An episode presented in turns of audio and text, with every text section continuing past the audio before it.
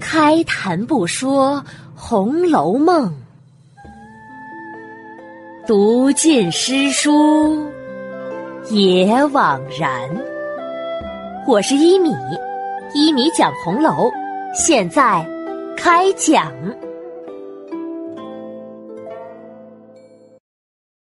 第二百三十一集：潇湘子雅谑捕鱼。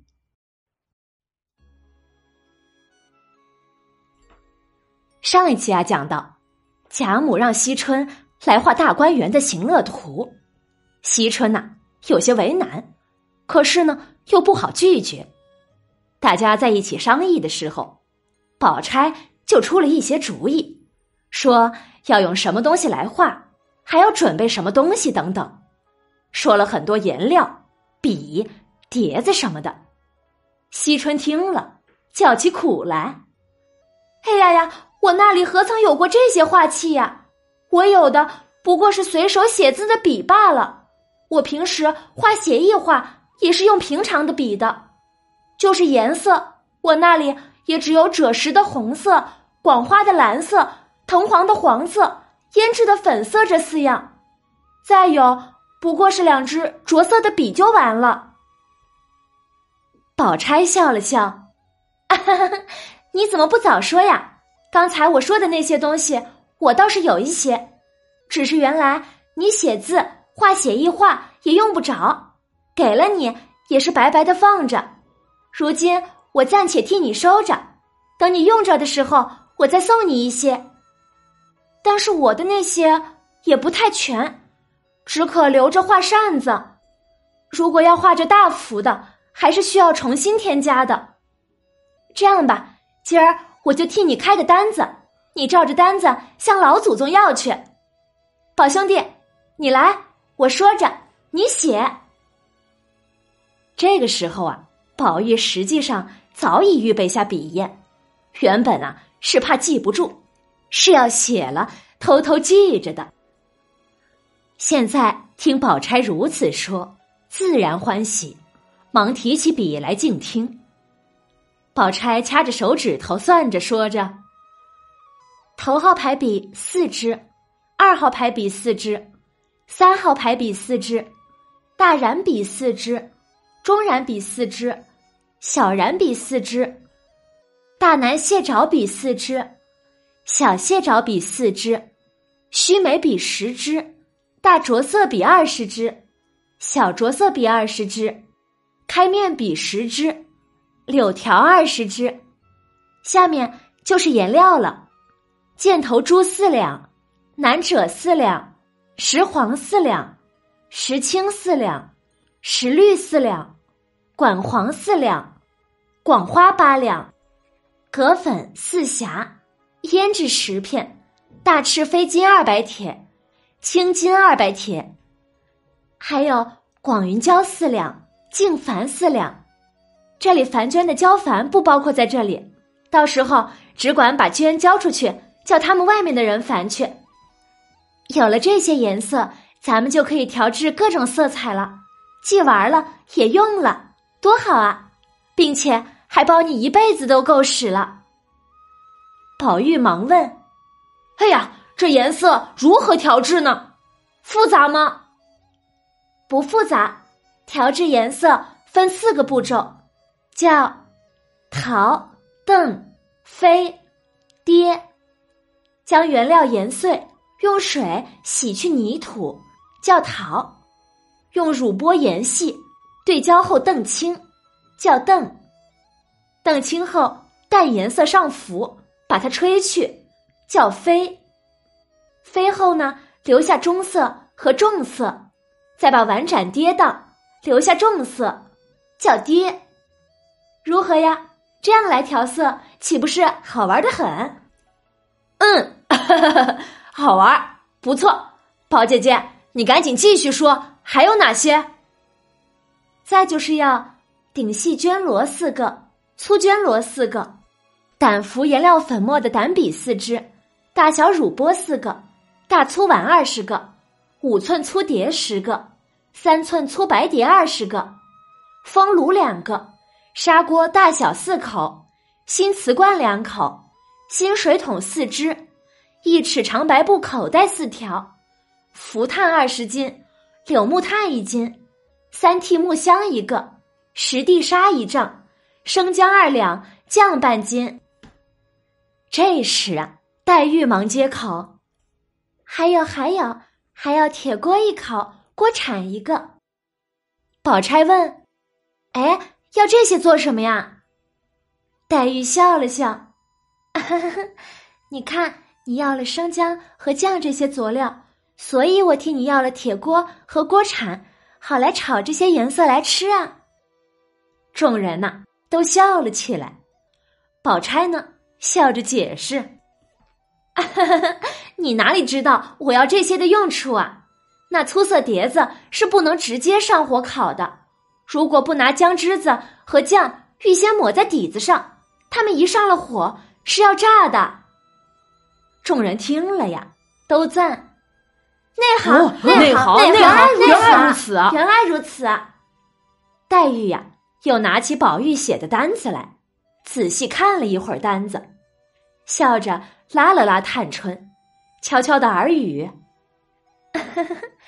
你瞧瞧，画个画。”又要这些水缸、箱子什么的，想必他是糊涂了吧？把他的嫁妆单子也写上了。探春听了，哎了一声，笑个不住。宝姐姐，你还不快拧平儿的嘴？你问问他，他刚才编排你的是什么话呢？宝钗呀，笑着指指黛玉，不用问。狗嘴里还能吐出象牙来不成？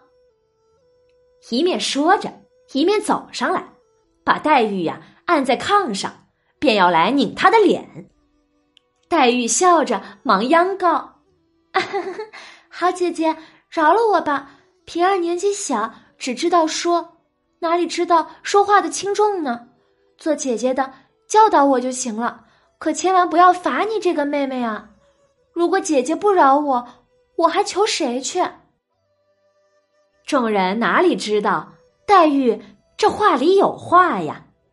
黛玉呀，是在暗暗再次央求宝钗不要说出来自己看禁书的事儿来。而众人呢，只是见黛玉说的可怜，都纷纷笑着劝：“ 说的好可怜呀！是啊，说的我们都心软了。赶紧饶了平儿吧。”宝钗呀，原本也是和黛玉闹着玩的，现在忽然听她又拉扯上刚才自己说她胡看杂书的话，便不好再和她厮闹，于是啊，就把黛玉扶了起来。黛玉笑着：“到底是姐姐大气量，如果要是我，定不会饶人的。”宝钗笑着指指黛玉。怪不得老祖宗疼你，众人呢也爱你的伶俐。今儿啊，连我也怪疼你的。来，过来，你头发乱了，我来替你把头发拢一拢。嗯，好的。黛玉呀，果然很听话的转过身去。宝钗用手替她把头发拢了上去。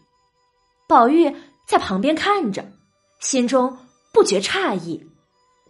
哎，宝姐姐、林妹妹这两个人今儿是怎么了？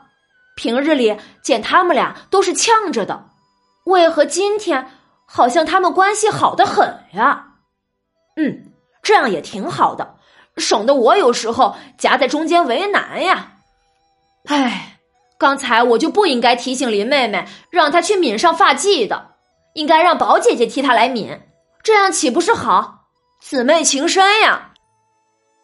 宝玉呀，在这里心中胡思乱想着，而宝玉脖梗下的大石头也是心中不解。嘿呀呀，看来今天宝玉和我不在的时候，宝钗和黛玉之间应该是发生了些什么事儿才对，不然他们俩怎么会感情一下子变得如此融洽了呢？嗯，奇怪，奇怪呀。宝玉和大石头的疑惑，可没人给他们解。此时啊，宝钗已经把宝玉写的单子递给了惜春。四丫头写完了，给，就这些。明儿你回老祖宗去，如果家里有的就领来，如果没有的就拿些钱去买了来。东西齐了，我帮着你们配。好的，谢谢宝姐姐。惜春呐，忙谢道。大家又说了一会儿闲话。到了晚饭以后，都往贾母处来请安。贾母啊，原本就是没有什么大病的，不过是陪着刘姥姥逛大观园的时候劳乏了，又着了些凉。现在养了一日，又吃了一两剂药疏散疏散，到了晚上啊，也就好了。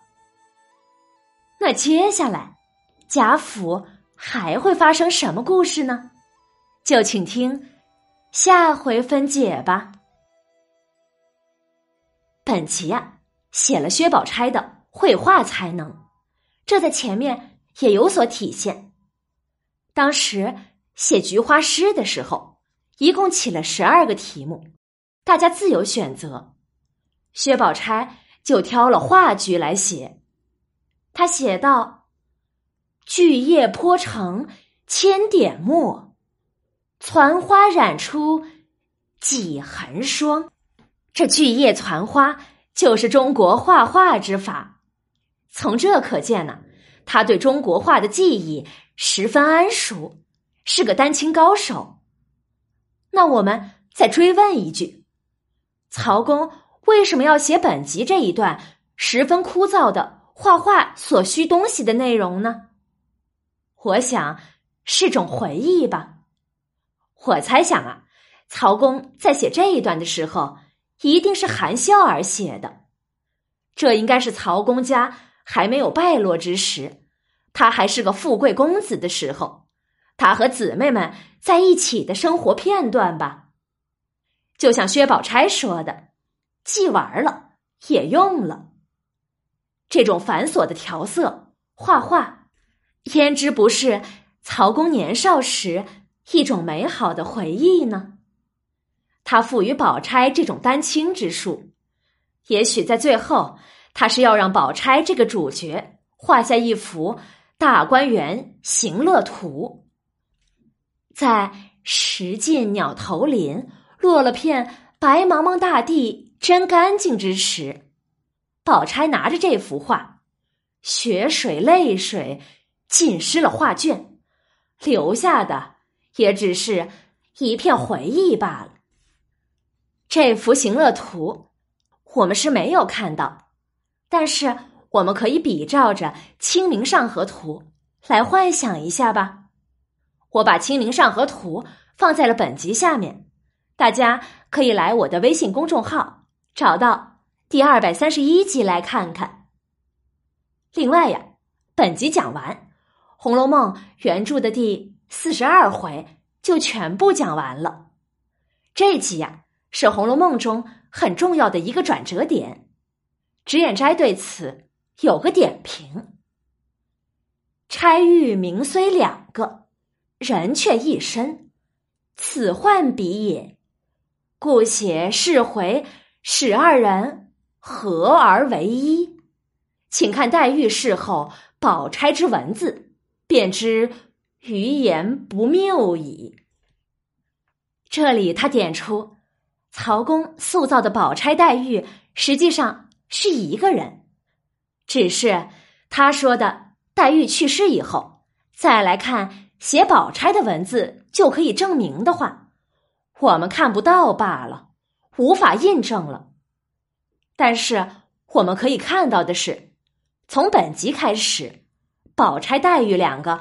往后基本上没了冲突，同时，脂砚斋这句点评也说明了为何金陵十二钗政策上十二个人只有十一首判词了。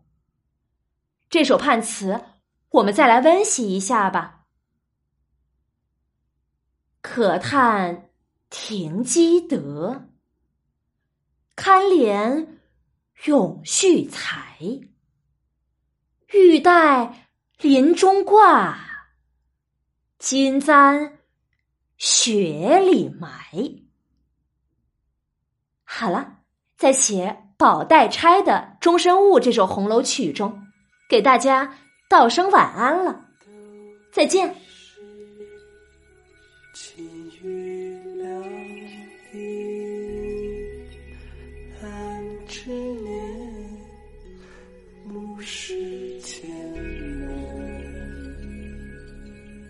风对着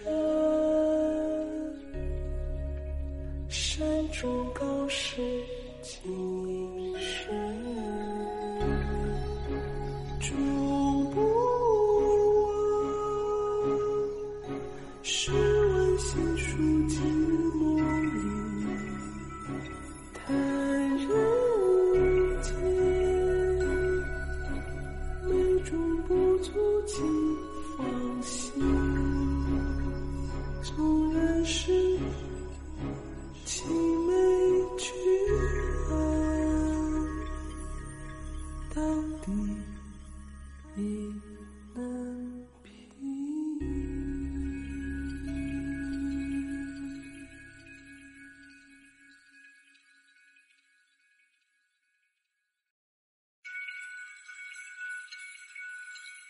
都